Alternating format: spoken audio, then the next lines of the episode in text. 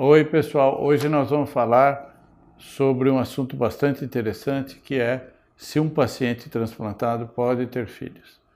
É, nós, nesses últimos anos, temos respondido muito essa pergunta porque é, é muito comum as pessoas terem uma melhora muito sensível pós-transplante e aí vem o desejo da maternidade.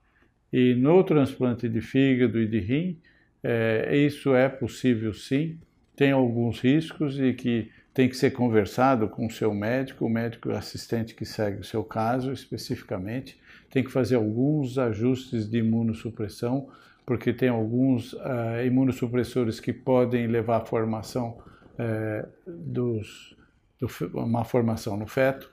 Então é possível sim.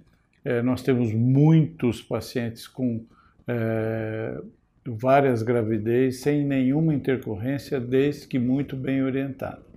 A gente pede apenas que no primeiro, segundo ano, enquanto eh, não se terminou de estabelecer muito bem essa relação de dose de imunidade pós-transplante, que seja evitado e que isso demore três, quatro anos após o transplante. Mas daí podemos ter gravidez sim, e é muito comum se discute e tem relatos de que pode haver algumas complicações, mas de forma geral nós acreditamos que se possa uh, ter gerar filhos de maneira uh, muito saudável, desde que com orientação do seu médico e cada caso é um caso, tem que conversar com o seu médico.